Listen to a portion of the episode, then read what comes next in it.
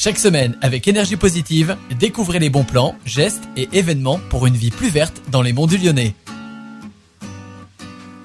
Bonjour et bienvenue à tous pour ce nouveau numéro d'énergie positive. Aujourd'hui on met le cap au nord de l'Europe chez le leader de la transition énergétique, l'Islande. Comment ce pays s'est-il forgé une réputation de pionnier dans ce domaine? On y répond avec ces quelques exemples. En Islande, l'énergie hydraulique permet au pays de produire une énergie propre et exploitable toute l'année.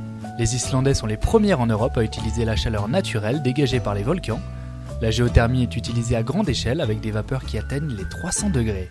L'eau des volcans sert même à chauffer des piscines.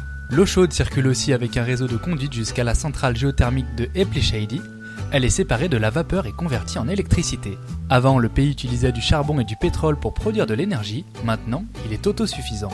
Et cerise sur le gâteau, l'Islande a le prix de l'électricité le plus bas d'Europe et attire les entreprises étrangères du bonus. Merci et à bientôt pour un nouveau numéro d'énergie positive.